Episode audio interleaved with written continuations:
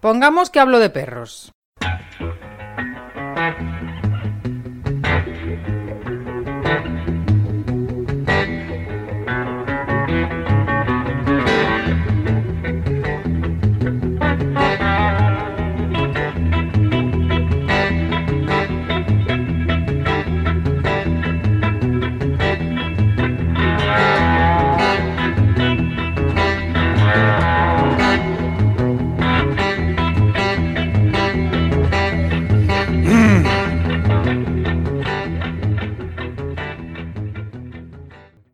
Es que nosotros como humanos, como tutores, como guías o la palabra que queramos usar, eh, estemos ahí.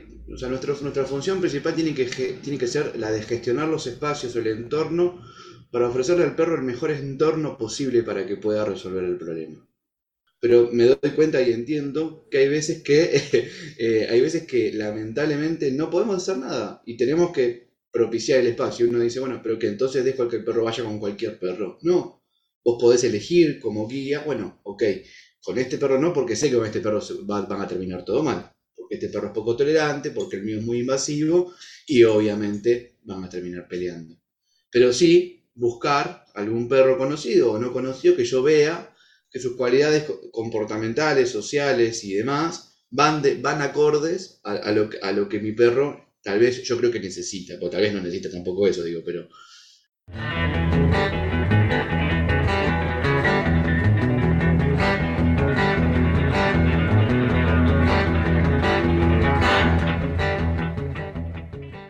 Aquí seguimos viajando en otro tramo de Pongamos que hablo de perros. Sin anuncios. Pero si crees que esto merece la pena y quieres ayudar un poquito, pues puedes entrar en pongamos que hablo de perros.info barra Patreon y enterarte cómo puedes hacerte mecenas y ayudar a llevar este proyecto. Y además recibir contenido exclusivo, claro.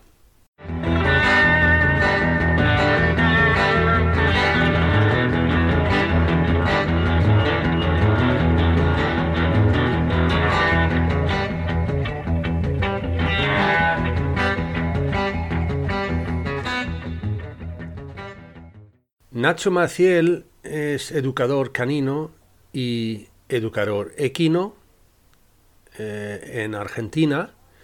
Y Nacho habla bastante sobre lo de que el perro a veces necesita otro perro para su proceso de aprendizaje, evidentemente. Y sobre eso y alguna, como siempre, cosilla más, hablamos aquí en este tramo de Pongamos que hablo de perros. Así que, con todos ustedes, Nacho Maciel.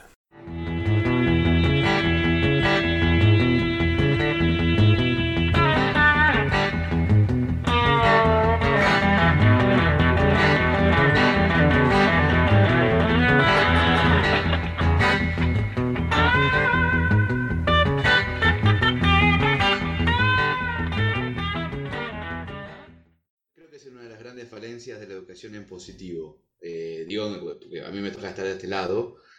Eh, mucha, escucho mucha gente que trabaja en positivo, que trabaja sin aversivos, y no quiere estar en un congreso, en una convención, en algún lugar al lado de otra persona que no maneja las mismas formas de trabajar. Sí, sí, este, porque el que, el que está a mi lado no es, no es, menos positivo que yo.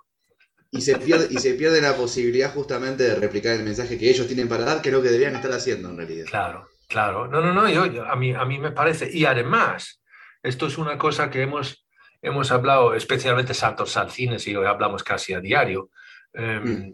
eh, y hablamos mucho de eso, el que cuando,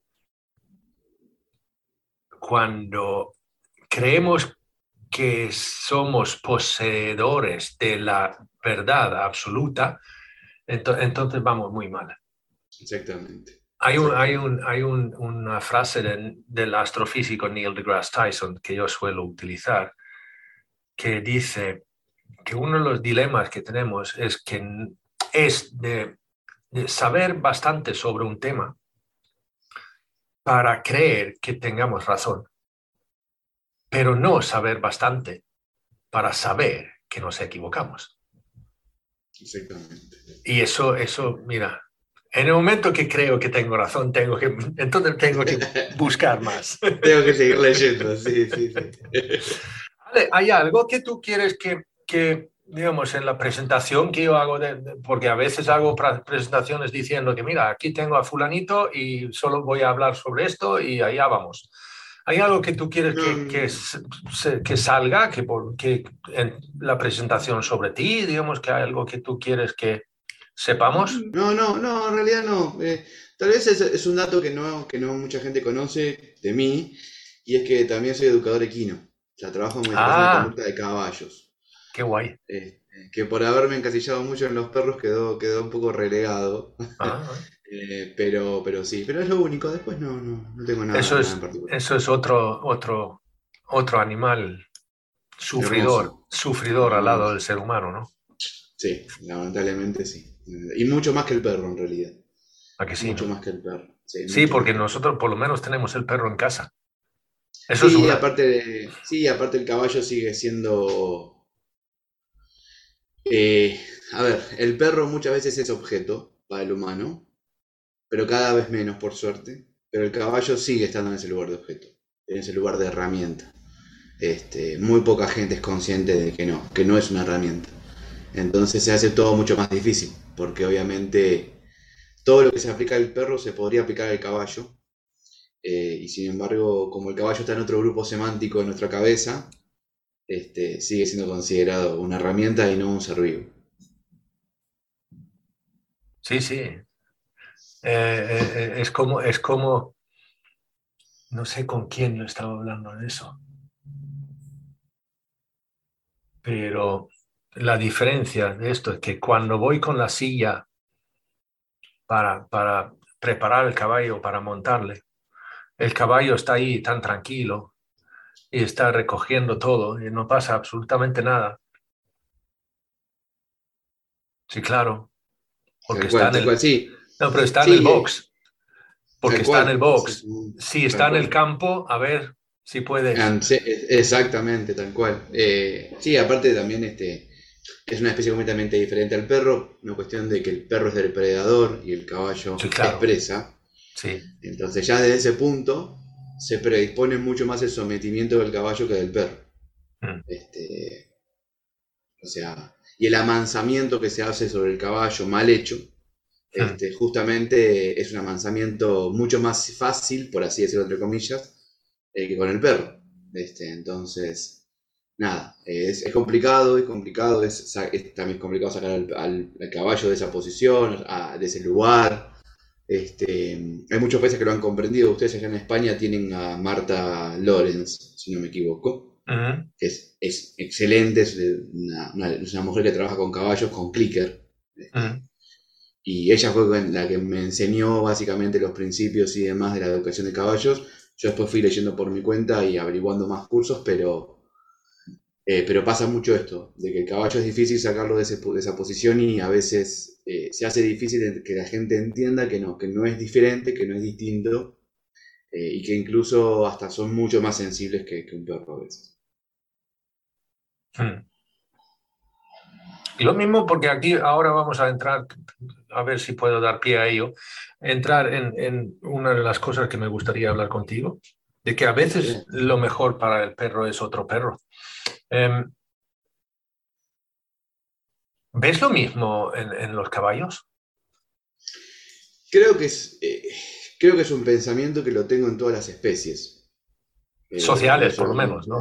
Tal- exactamente, exactamente. E incluso las, las- las no sociales tampoco, también digo. Este, creo que sí, creo que es una máxima que va para todos. Eh, yo esto lo he mencionado en algún momento porque para mí no hay nadie que pueda explicarle algo a otra especie en los mismos códigos lingüísticos o en los mismos códigos de comunicación que esa misma especie. Digo, eh, una, una loba o un perro no le va a poder explicar a un niño eh, cómo tiene que interactuar socialmente con otros niños, porque no es un humano el lobo o el perro. Eh, y viceversa, digo, ningún humano le va a poder explicar a un perro cómo relacionarse con perros, porque el humano no es perro y no sabe eh, no sabe ni siquiera, no a nivel conocimiento, digo, de estudio, de conocimiento de aprendizaje.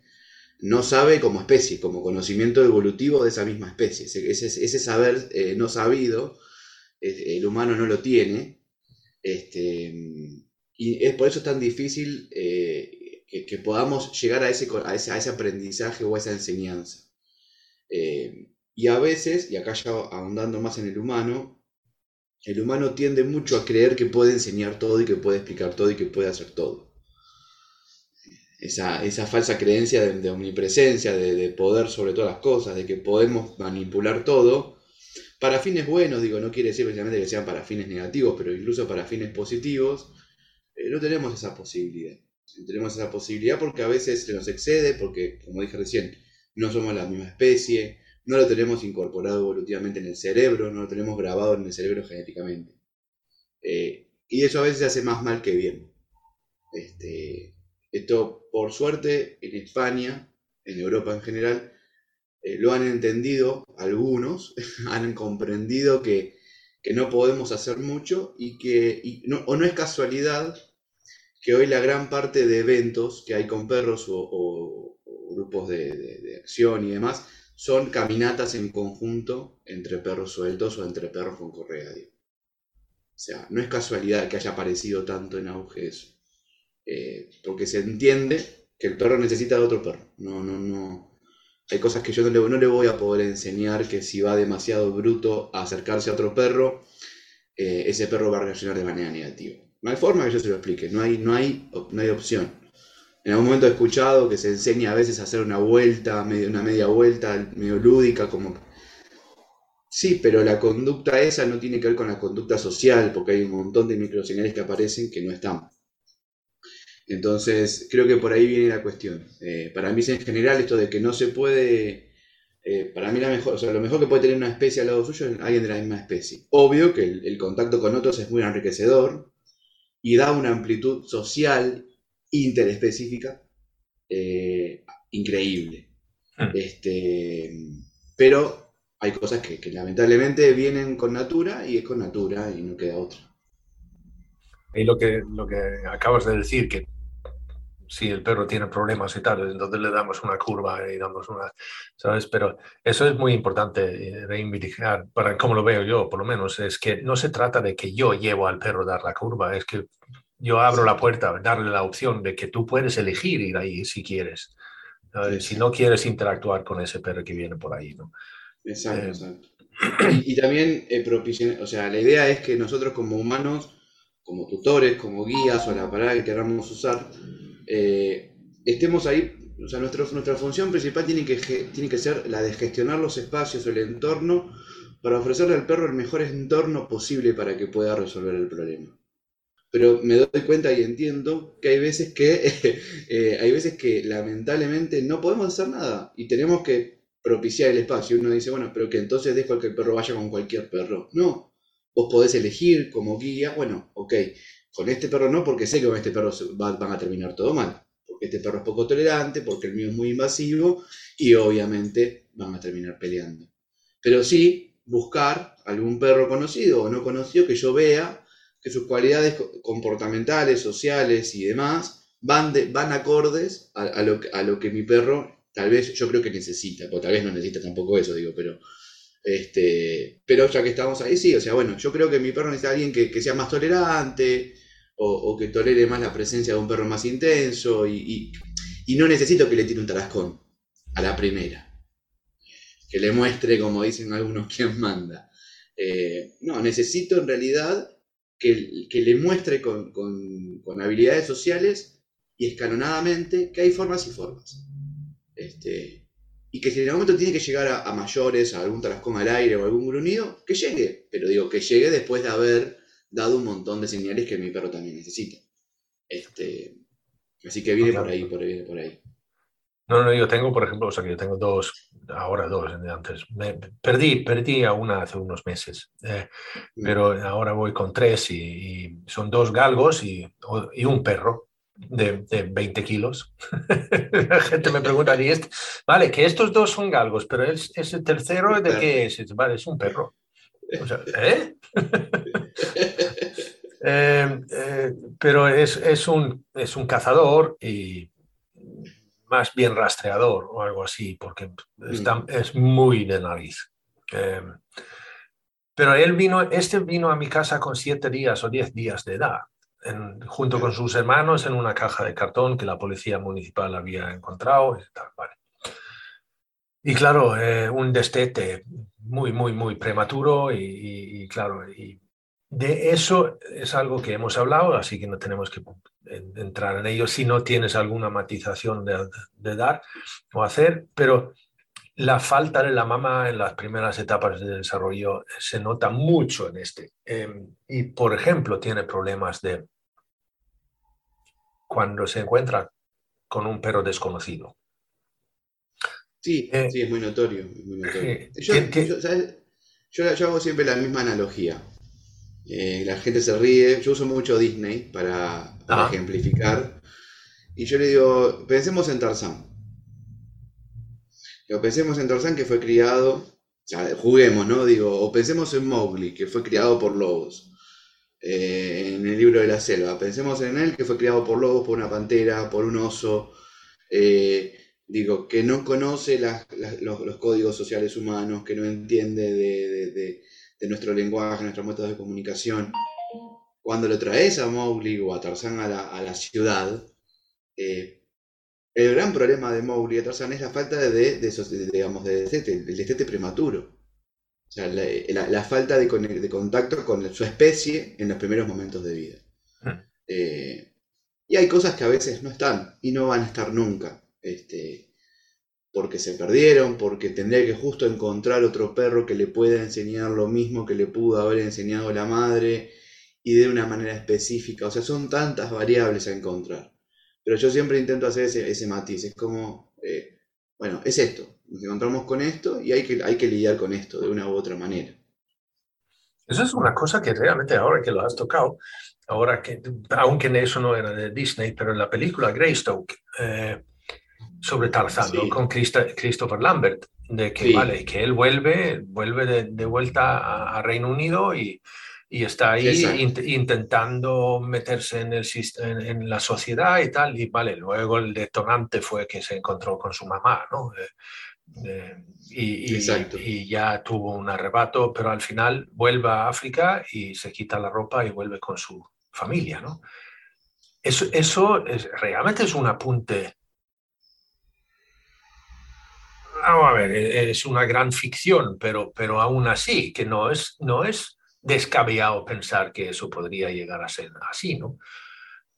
Por- porque simplemente no, no, no llega a sentirse en casa. Pasa, pasa, pasa, tal cual, tal cual. Este, pasa mucho con los perros, tal vez a veces que son, eh, sin hablar tanto de un destete prematuro, perros que border collies, collies, eh, o perros pastores, o perros que son criados en el campo, en el campo, campo, digo, o sea, no, no en las, en las afueras de la ciudad, en el campo, campo, No, en donde no hay un colectivo, no hay un autobús, no hay un automóvil, no hay un tren que pasa, no hay ruido, no hay olor a smog, o sea, un perro que fue criado en el campo, campo, y por ahí va a vivir a la ciudad, y no se, no se, no se habitúa, no se, no se adecua a ese lugar, porque no es su lugar, porque creció escuchando pajaritos y persiguiendo pájaros, y, y, qué le vas a decir que eso es un avión que está pasando por allá arriba, digo, pasa mucho esto, y no son perros destetados prematuramente, son perros que no logran encontrarse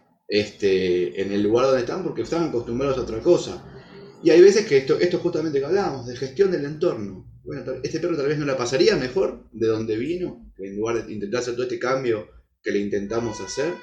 A veces pasan las cosas buenas y esto sucede, y hay veces que no, a veces que pasa lo que le pasó a Tarzán, que tiene que volver, porque no, no logra adecuarse. ¿Estarías de acuerdo conmigo si yo digo que no te pongas en una posición ni tú ni tu perro? O sea, no te pongas tú en una, en una situación y no metas a tu perro en una situación que no es capaz de gestionar. Eh, sí y no. ¿Eh? A, a- a ver, eh, yo no, o sea, mi, mi- mi política de trabajo, mi ética de trabajo siempre me, me hace trabajar con el perro y ofrecerle escenarios donde relativamente pueda gestionarlos. O sea, por ejemplo, la inundación es una técnica que yo no utilizo, Mm. salvo que yo sepa que ese perro tiene las herramientas necesarias a nivel cognitivo y a nivel emocional para poder gestionarlo. Se entiende, ¿no? La digo, o sea, esto de. Pues eso, eh, ahí- allí estamos de acuerdo. Lo que yo Claro, digo es que, es que evitar la situación cuando el perro simplemente no, no es capaz. Es que sí, sí, sí. Cuando no es capaz hay que evitarlo porque no vas a generar nada positivo ahí. O sea, si vos conoces al perro, eh, incluso no conociéndolo tanto, y vos te das cuenta que ese perro no va a poder gestionar porque no tiene las herramientas, eh, llevarlo a ese lugar o a ese escenario o a esa situación, lo único que va a hacer va a ser empeorar las cosas. O sea, va a hacer retroceder aún más. Es, just- supongo, su- digamos, poniendo el típico ejemplo de un perro miedoso, ¿no?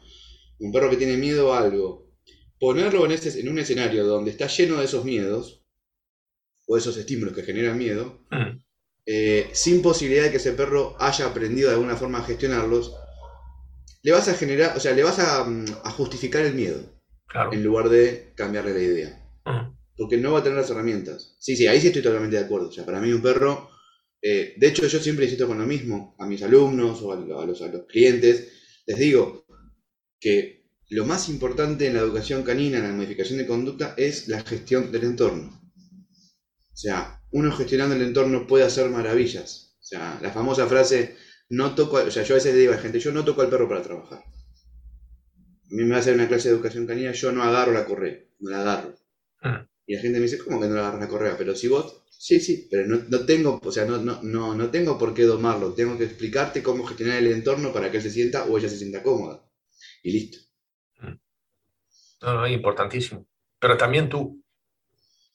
Totalmente, totalmente. Yo tuve a- ahora mismo, o sea, que puedo decir que lo, lo último fue la semana pasada, que, que un perro que lo habían, entre comillas, rescatado de, de- de otra familia porque lo gestionaban de unos amigos que, que gestionaron muy mal al, al perro. Y entonces estos estas que querían, querían ayudar al perro y además ayudar a sus amigos porque no- simplemente no iban. Y, y, eh, pero tenían unas, unas cuantas dudas y entonces ahí entré yo. ¿no? Y, y ahí eh, se- nos sentamos y hablamos y tal y llegamos a eso de, de gestionar el entorno y no ponerse en una situación que no podemos gestionar nosotros tampoco. Y resulta que una, una de las dos eh, gestionaban relativamente mal, o sea, no, no en su actuación realmente, pero, pero personalmente, internamente, eh, gestionaba relativamente mal eh, llevar el perro al campo y soltarlo. Claro. Eh, estaba nerviosa, digamos, que, que iba a pasar esto y aquí se abre el, el cielo y caiga, no, yo qué sé, pero un montón. Y entonces yo dije, pues entonces no lo hagas. Hasta que no confías más en las habilidades de- del perro y las tuyas propias, no lo hagas, porque lo que pasa es que tú no eres capaz de gestionar esto de una forma buena. Es que a veces pasa mucho, esto es una crítica que recibimos mucho los educadores y las educadoras caninas, que yo insisto mucho con esto cada vez que hablo con algún colega o una colega. Eh, se nos critica mucho eh, porque a veces exigimos demasiado a las personas. Mm, Eh, exigimos que tengan el mismo conocimiento que nosotros, exigimos que no tengan los miedos que no tenemos nosotros, exigimos que gestionen como gestionaríamos nosotros. Digo, y nosotros hemos pasado, a nosotros se nos ha pasado mucha agua bajo el puente Uy, para llegar a donde estamos.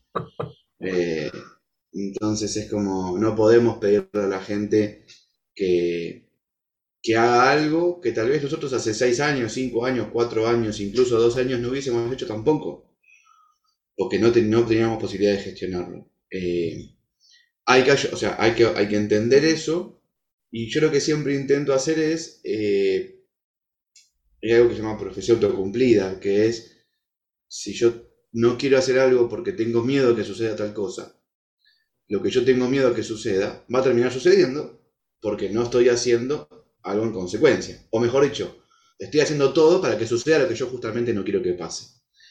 Eh, entonces, a veces yo a la gente le digo esto, el típico ejemplo creo que es con los perros reactivos, ¿no? Que es donde más aparece esto. Tengo miedo de aflojar la correa, tengo miedo de, de dejar que se acerque, tengo miedo, tengo miedo, tengo miedo, porque no confío. No confío en él, no confío en ella. Es algo totalmente sea, cierto y, y acertado y hasta justificado. Yo le digo, tenés razón en no confiar, porque 15 veces intentaste y 15 veces fue mal. Entonces estás completamente en lo cierto. Ahora, no nos sirve quedarnos ni en eso y tampoco nos sirve ir al extremo de decir, bueno, pero tenés que hacerlo igual, soltalo. Porque, digamos, no, no tiene mucho sentido. Entonces es, bueno, ¿cómo hago? La pregunta que surge es, o que yo le hago al cliente es, bueno, ¿cómo hacemos para que vos confíes más en él o en ella?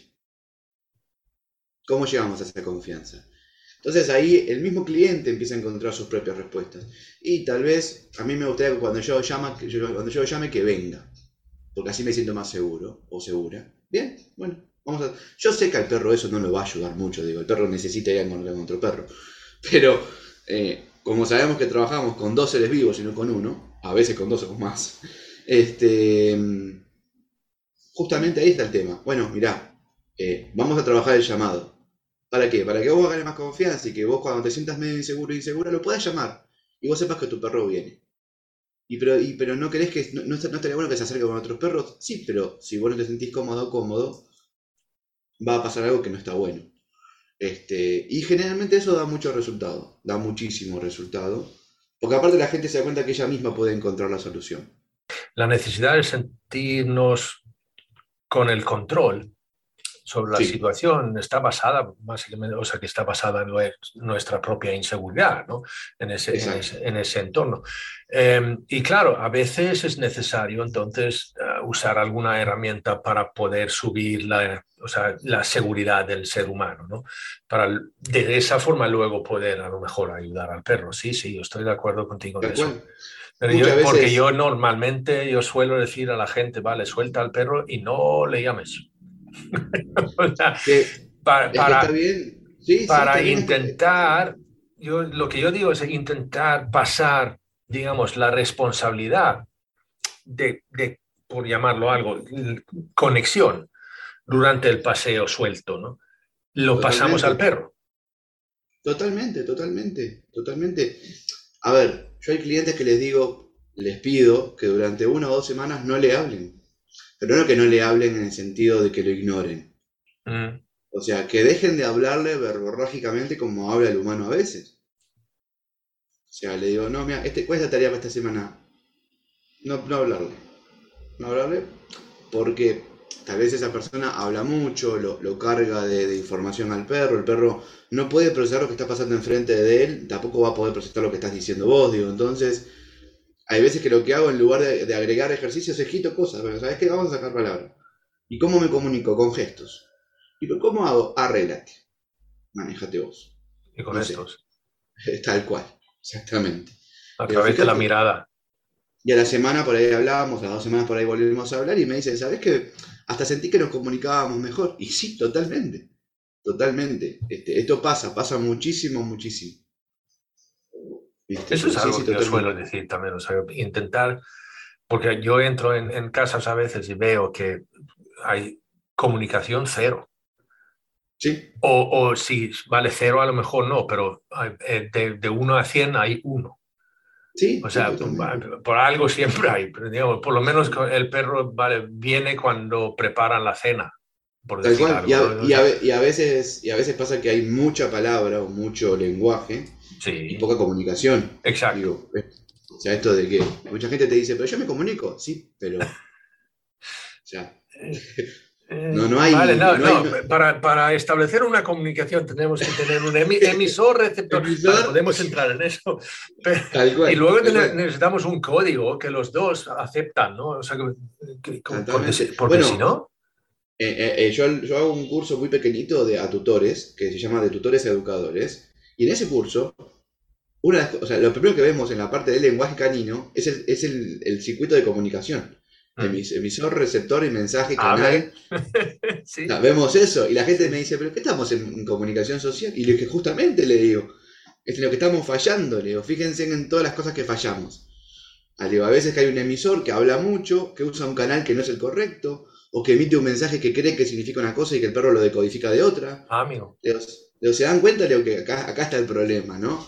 Y, entonces ahí empiezan a moverlo de otra manera y, también es esto de llevar a la gente esto de, lo, más, lo más simple, digo. Eh, yo estoy en contra de la gente que habla muy complicado en la, educación canina. Eh, y la gente necesita entenderlo fácil.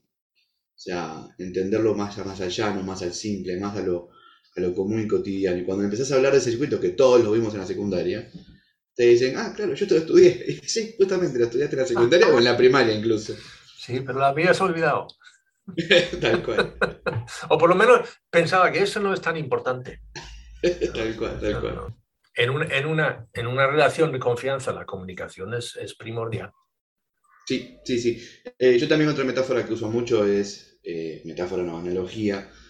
supongamos que vos te vas a vivir mañana, yo vivo en Argentina, ¿no? Pero supongamos que mañana me llaman para trabajar en Suiza. Eh, otro idioma, otra cultura, otro, otro, otra idiosincrasia por completo. Y le digo a los chicos, ¿qué hago? ¿Qué es lo primero que tengo que hacer? Y estudiar el idioma, me dicen todos.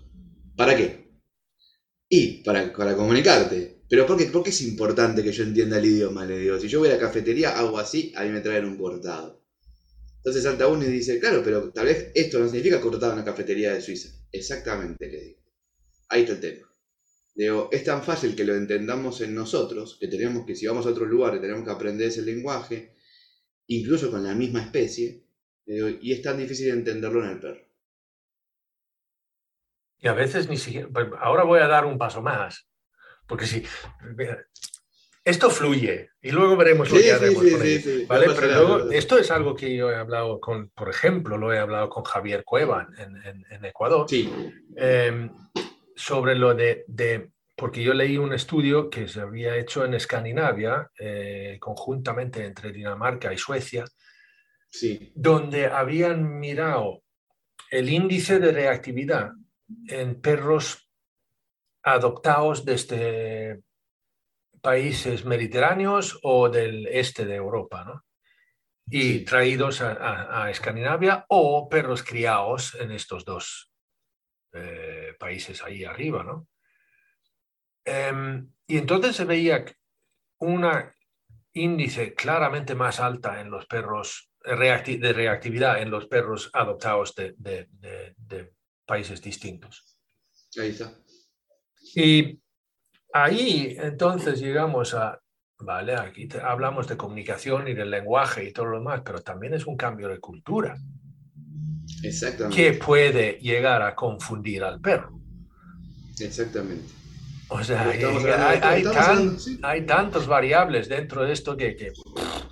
Y como tú decías antes, un perro, que, un perro cazador que ha sido criado, eh, vale, ha nacido en el campo, ha sido criado en el campo, junto con su madre, sus hermanos, su, padre y, todos los primos y todo lo demás. Y de repente, por alguna razón, porque el ser humano dice, mira, este no vale para caza, y lo lleva, si, si es relativamente bueno, pues lo lleva a una protectora aquí en España o simplemente lo abandona en un sitio. Sí, tal cual. ese, ese perro o sea, porque me he encontrado con casos así, ¿no? Que ese perro de repente encontrado un adoptante en el centro del pueblo. Sí. Y cortocircuito. Sí, es que tiene que ver con eso, tiene que ver con, cambios de rutina, cambios de horario, cambios de, todo. O sea, todo cambia. Los olores, eh, los sonidos. Por eso, eh, esa, a, mí me fascina ¿no? el comportamiento en general, no solamente el, canino, el animal en general me fascina, por eso, por la cantidad de variables que tenemos alrededor. Digo, no, no podemos plantear solamente que es porque un perro es reactivo porque te la correa del tutor. No, está esto que decías vos, está esto del destete, hay un montón de cosas que surgen en, torno a esto. Eh, en, ese estudio hay un montón de cosas que se pueden llegar a entender, digo, hasta la misma educación que haya tenido ese perro, o hasta, hasta la tela del collar que hayan usado en un lugar y la tela que genera que usan en otro. Digo, hay infinidad de opciones, hay infinidad de opciones.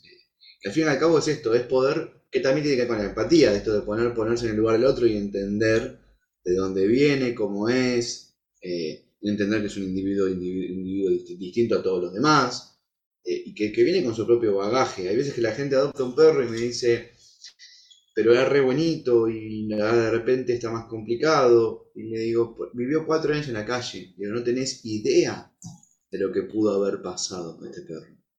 Y no hablo de maltrato físico, porque muchas veces está este, este, este, esto trillado de el perro de la calle es maltratado. No todos los perros de la calle son no, maltratados no, no. físicamente. Hay perros que incluso saben vivir muy bien en la calle, se alimentan muy bien en la calle, que obviamente está- bueno que tengan un lugar, un refugio, un techo, una familia, pero digo, no todos los perros pasaron por maltrato. Y por ahí ese perro que venía de otro lugar, le cambian la rutina de repente, no puede salir cuando quiere, no puede comer cuando quiere, no puede ir a donde quiere, no puede estar con quien quiere, y todo eso estresa. Todo eso estresa. Eh, Porque a vos te pasaría lo mismo si te llevan a otro país y, te, y deciden cuándo salís, a qué, hora, a qué hora salís, a qué hora cambiás. Pasa. De hecho, hay muchos ejemplos de gente que el famoso sueño de irse a vivir a Canadá, que todos dicen, me iría a vivir a Canadá, porque parece que en Canadá es como que es todo el limbo. Y mucha gente se va y vuelve porque dice, no, no, no toleraba la estructura. O sea, era tan distinta la cultura, era tan distinta, no, y tuvieron que volver para acá. Yo tengo personalmente un ejemplo de eso, ¿eh? Yo, o sea, que yo soy sueco, o sea, por eso Sí. también, la- la- pero soy sueco de, de- de origen, yo nací en Suecia, ¿vale? Y ya llevo 30 años aquí en España. Pero Claro. después de la crisis de 2008, ¿no? De los Lehman Brothers y, y el resto, Sí, eh, aquí en España, vale, nos encontramos en una situación relativamente mala. eh, por eso digo relativamente, porque hay otros sitios donde se encontraron mucho peor. Pero mm, yo, por, por mi familia y tal, eh, estábamos discutiendo. Entonces yo dije, mira, yo me voy, voy, no tengo que entrar en detalles, pero me voy a Suecia y voy sí, a sí, ver sí. Voy a ver. Y yo estuve en Suecia seis meses. Y yo no tengo el problema de idioma, Claro. pero no pude, Y sí. porque culturalmente yo no encaja, Exacto. no encajo en, en Suecia. Yo soy muy, muy poco sueco ahora. Es, que, es que simplemente, de hecho, yo, o sea, gente cree que estoy bromeando sobre eso, pero yo estuve en Estocolmo y después de un mes en Estocolmo, también estuve en el sur, perdón, Sí. pero después de un mes en Estocolmo estuve a punto de buscar una asociación de españoles porque de verdad no podía conectar con, con, con los suecos. Pasa, y no es que no mucho. intenté, ¿eh? pero simplemente no pude. No, pasa, pasa. Por eso digo, o sea, no. Yo siempre insisto con lo mismo. Hay un montón de cosas que nos pasan a nosotros. Hay un montón de cosas que nos pasan a nosotros. ¿Por qué no le pasarían al perro, digo? O sea, ¿por qué no le pasarían al perro? O sea, no, no hay nada, nada raro en eso, nada llamativo en eso. Lo que pasa es que, bueno, obviamente llama la atención, complica la existencia en algunos casos la convivencia entre familias, pero esto pasa muchísimo, pasa muchísimo. Perros que no se adecúan a una familia por la rutina que tienen. eh, perros que tal vez juegan con un grupo de perros y no se llevan bien con ese grupo de perros. Yo a la gente le, siempre le digo lo mismo, rompan el molde de lo que hacen. No los lleves a la misma plaza todos los días, a la misma hora, en el mismo lugar y con la misma gente. Otra analogía que yo les hago, le digo, supongamos que yo me- me crío con un grupo de amistades. Somos 10 personas que jugamos siempre a lo mismo, hablamos siempre de lo mismo, crecimos en el mismo barrio, nos conocemos a la misma gente, estudiamos lo mismo. Cuando yo quiera ir a ese, segundo grupo, quiera hacer esa, esa socialización secundaria o terciaria, y yo conozco a otro grupo en mi facultad o en mi trabajo, en lo que fuere, hay un montón de cosas que a mí me van a molestar de ese grupo. Y que a ese grupo le van a molestar de mí. Justamente porque yo estoy acostumbrado a jugar de una manera, a hablar de una manera, a comunicarme de una manera. Tengo unos códigos, tengo una moral diferente a ellos. Y es obvio que se generan roces. En el perro pasa exactamente lo mismo. Pasa exactamente lo mismo. Esto yo siempre insisto con la amplitud, o sea, brindarle a tu perro la posibilidad de tener amplitud social. O sea, no tiene que ser el famoso Roberto Carlos que tenga un millón de amigos, pero tiene que ser un perro que tenga habilidades sociales porque haya conocido muchos perros y muchos, muchos temperamentos a lo largo de su vida. Ahí, Este, ahí has, has dicho una cosa, eso de no es necesario que tenga un millón de amigos. De hecho, Yo diría que eso es algo que es imposible. O sea, no Es podemos, imposible. no podemos llegar a eso. Pero es tremendamente importante lo que, lo que dices ahí, de que no se trata de eso, pero se trata de que el perro sea capaz de envolverse en un entorno con otros perros desconocidos y todo lo demás de una forma, Sí, socialmente aceptada, si se eh, iba a decir aceptable, pero no me gustaba Sí. la palabra. Tampoco, tampoco, tampoco es la adecuada, pero No. sí. Sí, sí, ¿Vale? tal cual. Sí, sí, el objetivo cual, tiene que ser ese. Sí, es que sí. eh, otra de las cosas que se dicen, yo lo he escuchado un- creo en uno de tus podcasts, esto de que el perro tiene que, o sea, que, hay que, hay que el perro no tiene por qué llevarse bien con todos los perros y con todo el mundo. Mm, O sea, esta insistencia que tenemos los humanos de que sea el perro amigo de todos y no, porque vos no tenés, no te llevas bien con todo el mundo. Eh, incluso no te caen bien todos los perros y está bien también que no te caigan bien todos los perros. hay, hay perros con los que generas más afinidad, más feeling. No sé por qué será, sino cuestión de, formas de moverse, no importa que, por qué. Pero incluso uno no, no genera la misma relación con esos perros o con esa gente.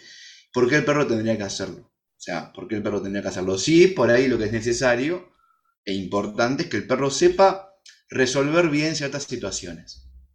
O resolver sin conflicto físico ciertas, ciertas situaciones. Ahora, llevarse bien no hay necesidad. Esto, esto pasa mucho y es, angustia mucho a la gente esto también. Esto de, quiero que se lleve bien, ¿por qué no se lleva bien con otros perros? Tal vez no quiere. Tal vez no quiere. Fíjate dónde está el bienestar de él o de ella, digo. O sea, tal vez su bienestar no está con otros perros, está con dos o tres que se lleva y listo. Y ya está, basta. Y démosle bienestar por otro lado, digo, o sea, este, qué sé yo, hagamos actividades diferentes, hagamos a pasear por el campo, llevemos al mar, etcétera. Eh, pero, pero a veces que se insiste mucho en esto y eso le hace más mal que bien al perro. No, no, no. Y luego a, no- a nosotros, como eso, Tal cual. Eh, nos- tal nosotros puede- tenemos perros que nos, nos caen más o menos bien, ¿no? Eh, también. Yo, Sí, yo, tuve, perdí, yo perdí a uno ahora hace un par de días, que recibí el mensaje de, se trata de unos, Sí. cli- unos clientes, clientes, alumnos eh, holandeses que después de unos cuantos meses conmigo y tal, volvieron a, mudarse a Holanda y tal, pero recibí ahora, ahora hace un mes y pico que no, no he visto a- ni a ellos ni a, ni a Rafa, el, pe- el perro, Eh, era un braco, de, era un braco de Weimar, que tenía unos problemas de, de- de, vale, físicos también, que generó el problema de, de convivencia entre, entre, entre los tutores y, Rafa. Y fueron unos, unos alumnos realmente buenos, los humanos, quiero decir, porque entendieron casi de inmediato eh, lo que yo quería transmitirles. Y eso significaba evidentemente también que, que Rafa evolucionó muy, muy favorablemente, rápidamente y tal. Y él se convirtió en un perro nueve, por no decir diez. y hace un par de días recibí desgraciadamente el mensaje que, que nos había dejado por, por, por problemas de sus, sus problemas físicos volvieron. Sí. Em, y me afectó mucho. Eh, me eché a Sí. llorar. eh, este, porque como yo luego le- les mandé un mensaje de vuelta, gracias por, por decírmelo y tal, ¿no? Y yo dije, no se trata únicamente de mí, porque yo podría observar en mis perros que Rafa les caía muy bien. Sí, Era, un, un chico que ellos se alegraron. Cada vez que se, se vieron, se alegraron. Eh, se trata de, de razas totalmente distintas, pero con, llegaron a jugar de una forma muy sana y, muy, y además con una comunicación entre ellos muy sana, muy bien. Y se veía que había una relación muy buena. Sí, Y como totalmente. yo dije a ellos, es que eso a mí me vale, eso a mí me dice Sí. mucho del perro. Así que Sí, sí, sí. Bueno, mira, eh, a veces en, acá en- nosotros hacemos, este, llamamos grupos de interacción canina, que son paseos con perros. eh, con correas, porque acá en Argentina nos, nos falta esos, en Buenos Aires específicamente, nos faltan esos espacios grandes y abiertos en el bosque que me encanta, nos encantaría tener. Entonces es más de parques grandes o, o- o plazas grandes. Nos juntamos bien temprano por la mañana y caminamos con correa con los perros por ahí. Mm. Y, y una de las cosas que yo digo al principio, eh, en las indicaciones generales que damos es, si tu perro va con otro perro y ves que no hay un feeling acorde, ves que no se llevan bien porque uno es demasiado intenso y el otro es demasiado eh, quedado o, o irritable, y ves que a la primera, a la primera ya se quieren pelear, no se junten más. Pero ¿por qué insisten con ir con el mismo perro? Pero busquen a otro. Pero cuando a mí no me caía alguien mal, cuando alguien me caía mal en la secundaria, yo iba y me juntaba con otro. Porque ese no me caía mal, no me caía bien, porque tenía algo que no me gustaba, o no cerrábamos, lo que fuere, digo. Entonces, esto también, o sea, es buscar, acá en Argentina se dice un roto para un descosido. Eh, es como un dicho que tenemos acá. O sea, esto de buscar con quien tu perro se pueda llevar bien, porque al fin y al cabo lo que vos querés que pase es que haya práctica social, vos querés enriquecimiento social. Entonces, el enriquecimiento social para que sea tiene que ser positivo encima. Bueno, justamente busca enriquecimiento social positivo, no busques del negativo. Este, no tiene nada de malo que de 15 perros a tu perro le caigan mal 3. Es más, son demasiados pocos los que le caen mal. Este, este, Pero si la, nada, gran- pero sí. si la mayoría es eso también, o sea, que, que, que en un grupo, si digamos ahora, como tú dices, 15, ¿vale? Si hay 15 perros, en total, entonces hay 14 otros. Si dos o tres de ellos le caen bien, y luego tienes a 10 que le caen y dos que le caen mal, pues vale, eso sería una buena distribución, diría yo. Tal cual, tal cual, tal cual. Sí, sí, tal cual. No, no, es- esto es, es- es muy visto y, y yo hago mucho hincapié siempre en lo mismo porque nos cuesta a veces entenderlo, pero sí, totalmente, totalmente. Este, yo no tengo un montón de amigos. Me llevo, me llevo bien con mucha gente, charlo con mucha gente, incluso puedo estar en el mismo lugar con gente que no me cae bien sin conflictuar. Este, pero yo tengo mi grupo de amistades, digo, y no me voy a juntar con gente que no quiero, porque tengo mi grupo de amistades y punto final. Este, pero sí esto de la amplitud social, de que cuando yo esté en la misma habitación, en el mismo espacio con otra gente que no me llevo bien, no puedo agarrarme las trompadas. O sea, tengo que tener cierta habilidad social para, no, para, para evitar conflictos. Entonces, ahí está, ahí está el tema. No, no, no, está claro. Y tocando eso, ¿tú crees que pueden existir perros asociales? Mm, No digo antisociales, digo asociales. Sí, no, no, asociales. En una época se hablaba, cuando yo recién arranqué a estudiar esto, hace siete años aproximadamente, Mm. se hablaba de, per- de disocialización primaria. Era un concepto que acá en Argentina se escuchaba mucho. Que era este perro que justamente no había pasado por un periodo de socialización. O sea, no, no, no había, había sido destetado a los cuatro días, tres días, digo, no. No tenía la, no había tenido la posibilidad ni siquiera de, de- de haber conocido otro perro prácticamente. Y se hablaba de esto. Creo que en mi vida yo vi muchos perros, muchísimos. Eh, creo que en mi vida he visto uno nada más. Y, y no podría. No podría asegurar que, que- era disocialización primaria tal cual como se la dice. Porque era un Bull Terrier. Es un Bull Terrier, sigue vivo. eh, y, tuvo, y de hecho, justamente tuvo grandes avances.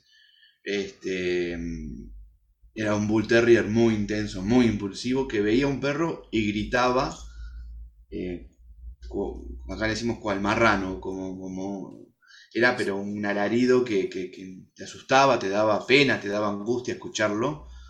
Eh, y sí creíamos que era disocialización primaria, pero después de un tiempo, cuando estuvimos trabajando, nos fuimos dando cuenta que no, que tenía que ver con un tema de, de frustración, de impulsividad, un sistema nervioso que, que claramente estaba explotado, pobre.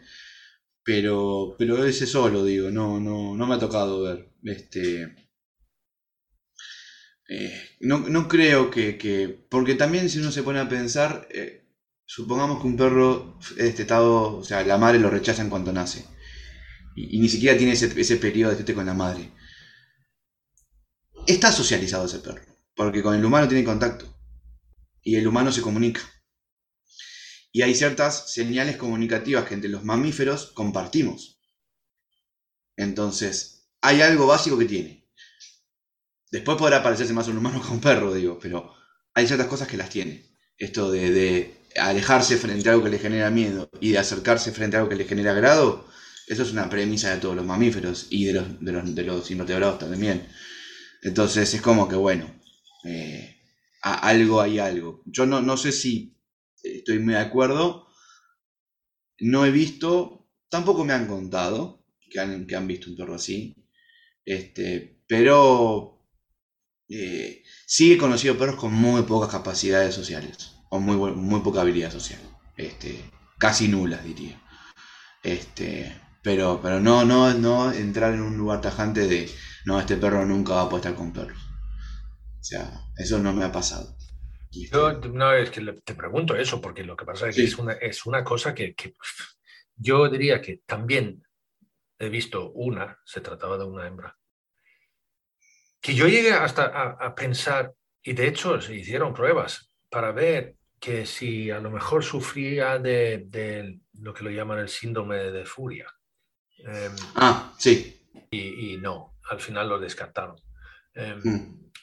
Sí, sí. pero sí, esta, pe- parece. esta perra, porque lo que pasa es que tenía, hacía unos ataques agresivas, o sea, ataques de- de agresividad, sin...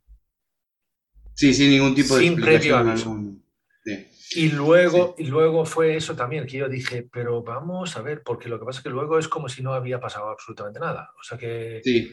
eh, y el otro perro estaba diciendo, pero ¿qué, qué pasa? ¿Qué pasó? esta?". ¿Qué pasó? A ver si le Sí. estaba mirando.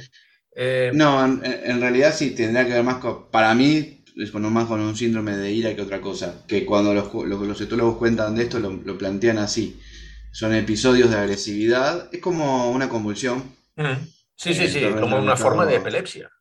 Sí, tal cual, exactamente. El perro entra en ese estado de epilepsia en donde, que en lugar de, o sea, en lugar de temblar, Sí, eh, ataca. Eh, sí.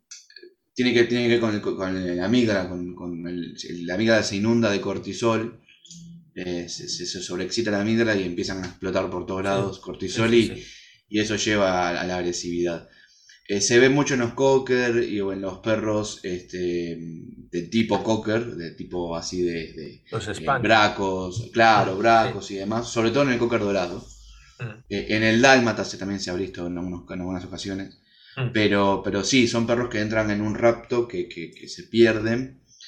Este, y es, es horrible. Es horrible porque te das cuenta que no, no, no son conscientes ni, ni la mitad No, ni no. un cuarto de lo que están haciendo. O sea, es muy complicado. hasta, hasta que después de un episodio de estos, lo que se puede ver ahí es que, es que el,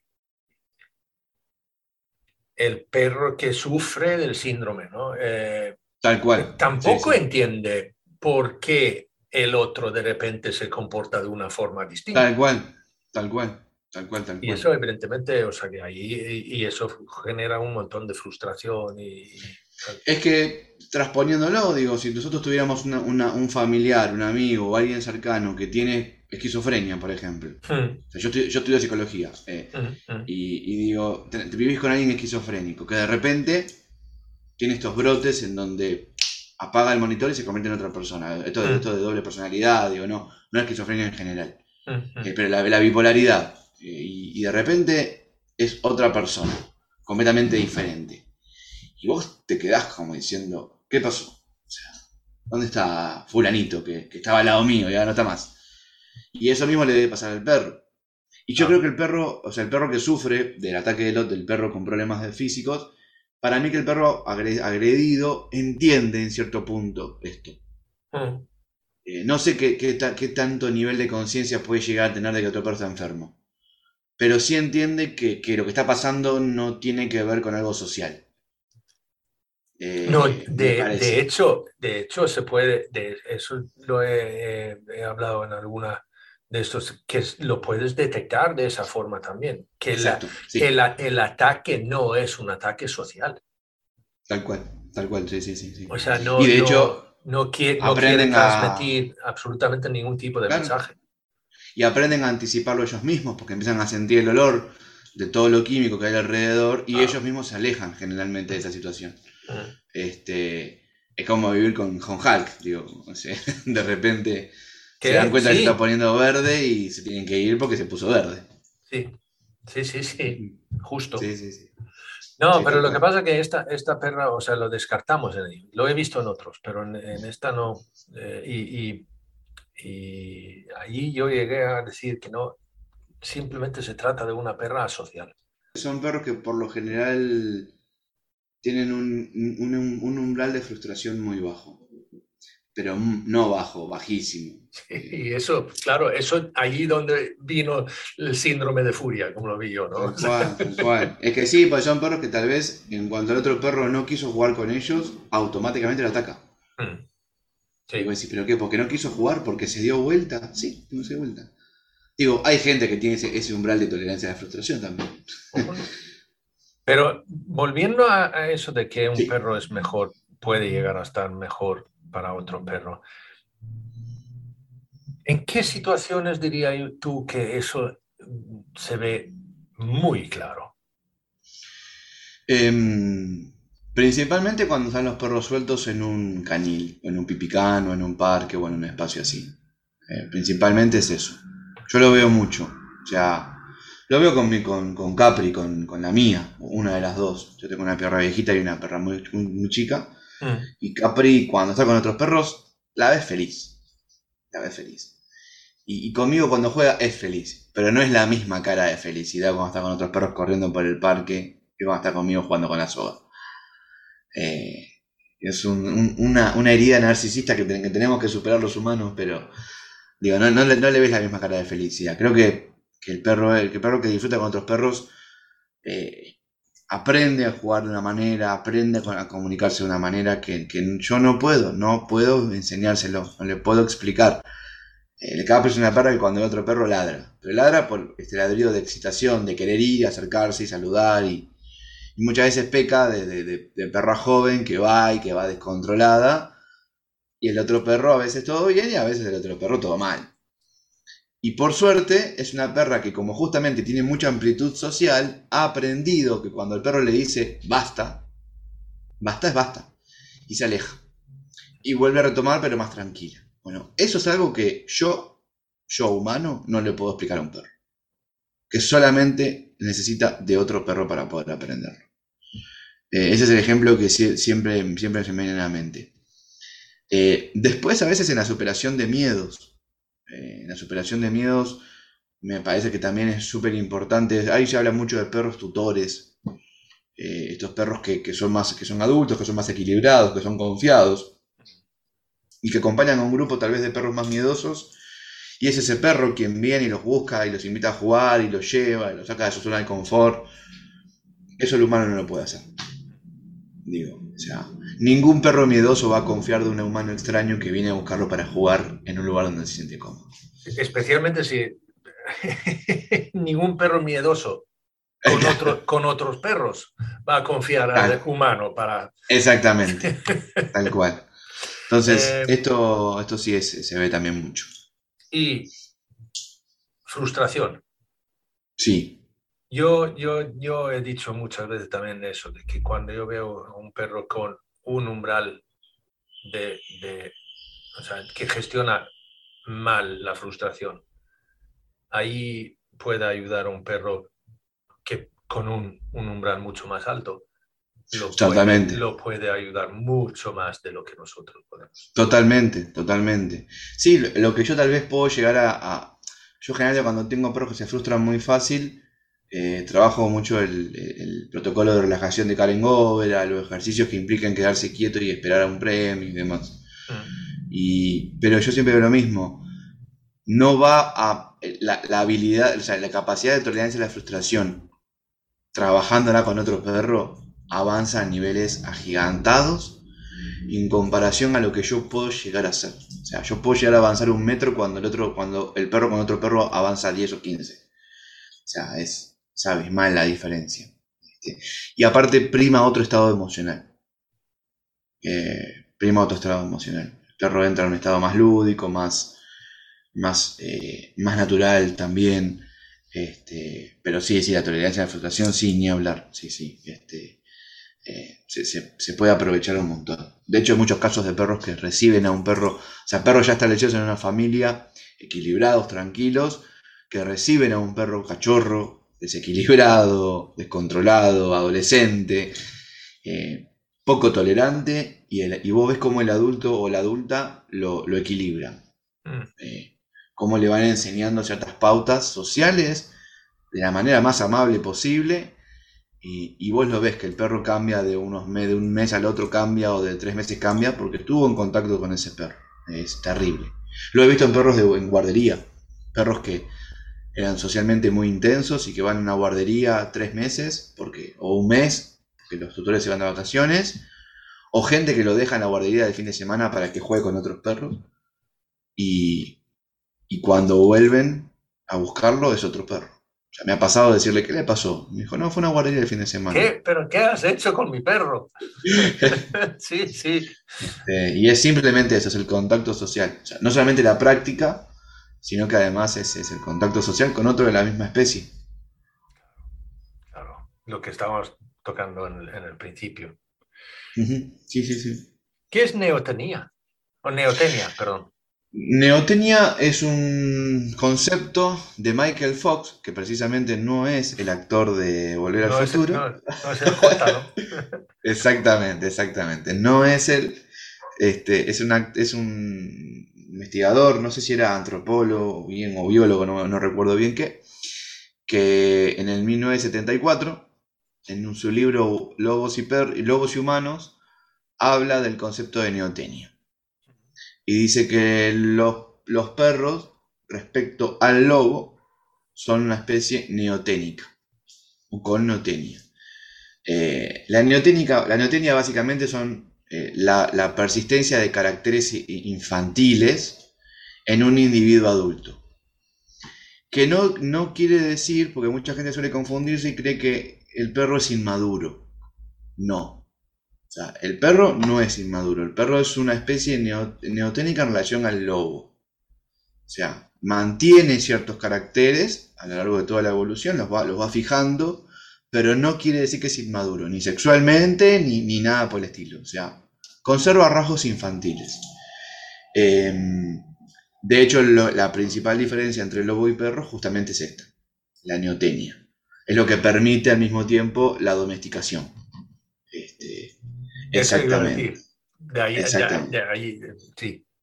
De acá se desprenden un montón de temas. Digo, los zorros de Belchaev. De hecho, Belchaev, una de las, cosas que dice es que justamente la neotenia en estos zorros que él estudia se nota en las terceras generaciones, a partir de mm. tercera generación. Mm. Eh, y él empieza a ver lo mismo, estos rasgos. Y, esto también desprende de otra cosa, que es hace, esto más, más, más relativamente nuevo, de una doctora, Kaminsky, que ella estudió en especial un músculo, que es un músculo de la, parte de acá de los ojos, ¿sí? Que en el lobo está mucho más tensa ah, y, en el y en el perro está mucho más relajada. Eh, es como que el lobo tiene un tendón que hace que esto esté más tenso y, en el, y de hecho se ve que en razas más eh, ancestrales, como el chow chow, el samoyedo, el siberiano, el, el viejo perro lobo checoslovaco y demás, son razas que no tienen este rasgo muy, muy, muy presente, pero un golden, por ejemplo, un labrador, que son las razas más neoténicas que hay, lo tienen muy marcado esto, que es como en los ojos más redonditos, más de dibujito animado, digamos, este, más, parecidos a, la vida secreta de las mascotas y menos parecidos a un lobo. Este, de hecho, Disney ha ganado muchísima plata haciendo esto, porque si uno ve los personajes de Disney, incluso los humanos son personajes neoténicos. Sí. O sea, mientras más redonda la carita, mientras más grandes los ojos, mientras más grande la boca y, mientras más chiquita la nariz, mayor empatía le genera al otro. Eh, y la neotenia ha sido algo que el humano seleccionó en el, lobo y después en el perro. O sea, no es algo que se, se dio por la selección de algunos, de algunos, de algunos tipos de lobo, y esto fue seleccionado. Eh, intencional y desintencionalmente, digo. Tal vez se buscaban caracteres comportamentales y vinieron acompañados de morfología. Este, y por eso el perro es tan distinto al lobo. Este, y esto también es importante en cuanto al tema de la selección artificial y la genética. La gente tiene que entender que cuando uno elige algo de un perro, si yo, a mí me gusta que el perro sea, cualquier ejemplo, digo, si yo elijo que el perro sea blanco, tengo que entender que el color blanco en genética animal generalmente o a veces viene aparejado de ceguera, por ejemplo, ¿no? Eh, y hay que empezar a entender que la genética no es saco algo que me gusta, lo pongo donde quiero y ya está. No, 2 más 2 no son 4 en genética. O sea, yo saco algo y traigo un conjunto de cosas que vienen detrás de eso. Eh, enfermedades, otros comportamientos, otra, otras conductas, u otra predisposición a conductas, eh, morfología. Digo, hay un montón de cosas que yo traigo aparejado. Bueno, eso en los zorros de Beljaev se vio. Se seleccionaron un carácter conductual, que era la, el no el amansamiento, eh, la mansedumbre, y trajo aparejado un montón de cambios morfológicos consigo. Ale, para redondear, ¿hay algo que te gustaría que la gente quedase ahora de, que no, quiero, quiero transmitir una cosa? Eh, no, creo que lo más, a ver, yo siempre, eh, mi frase, que no la hice eslogan de mi marca porque quedaba muy mal, no, no encontraba la forma de ponerla, era entender el cómo, perdón, entender el por qué para saber el cómo. Eh, mi vida se basa en eso. Eh, entender el por qué para saber el cómo. Exactamente. Yo siempre que me pasa algo hago eso. Ahí, porque yo tengo eso, lo, tú, no tienes que estar 100% de acuerdo en lo que digo ahora, pero yo digo, no se trata tanto de qué hacer, ni cómo hacerlo, se trata más bien de por qué hacerlo. Tal cual. Sí, sí.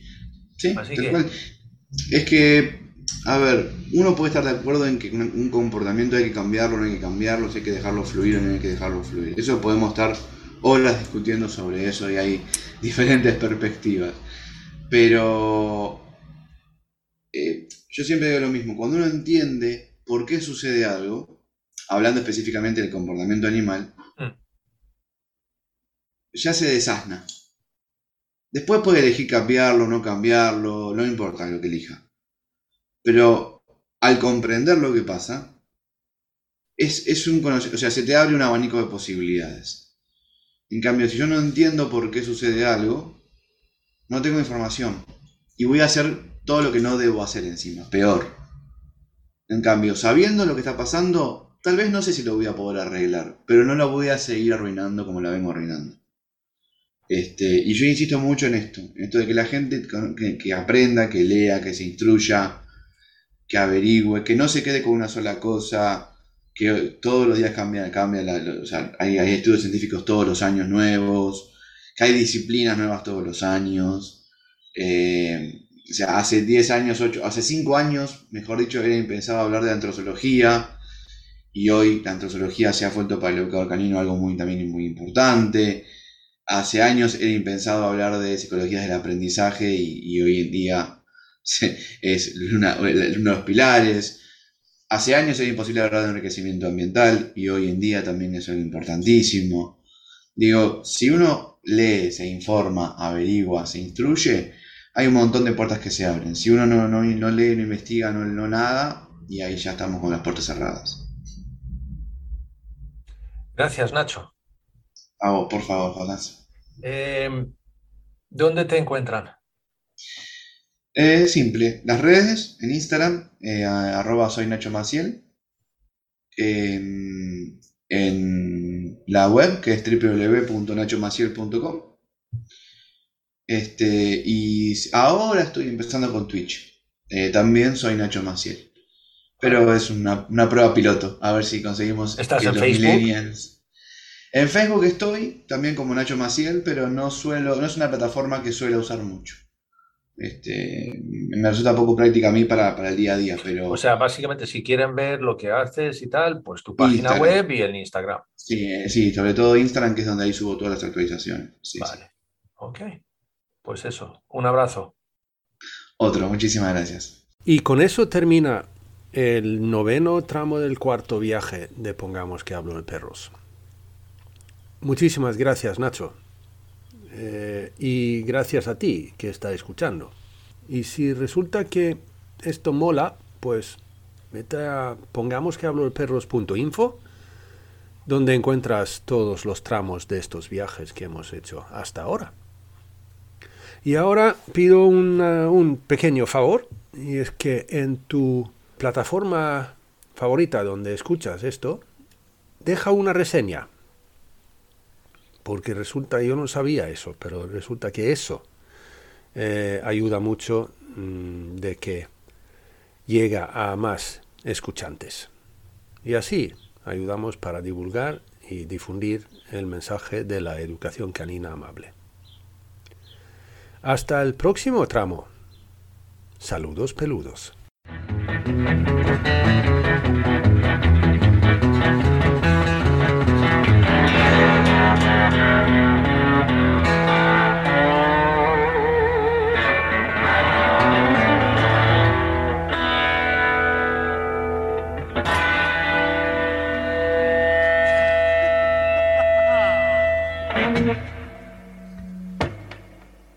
Pongamos que hablo de perros es un podcast producido y presentado por Jonás Tulín.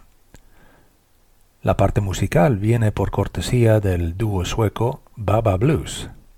Si tienes cualquier pregunta o sugerencia, puedes mandar un correo electrónico al hola arroba pongamos que hablo de perros punto info.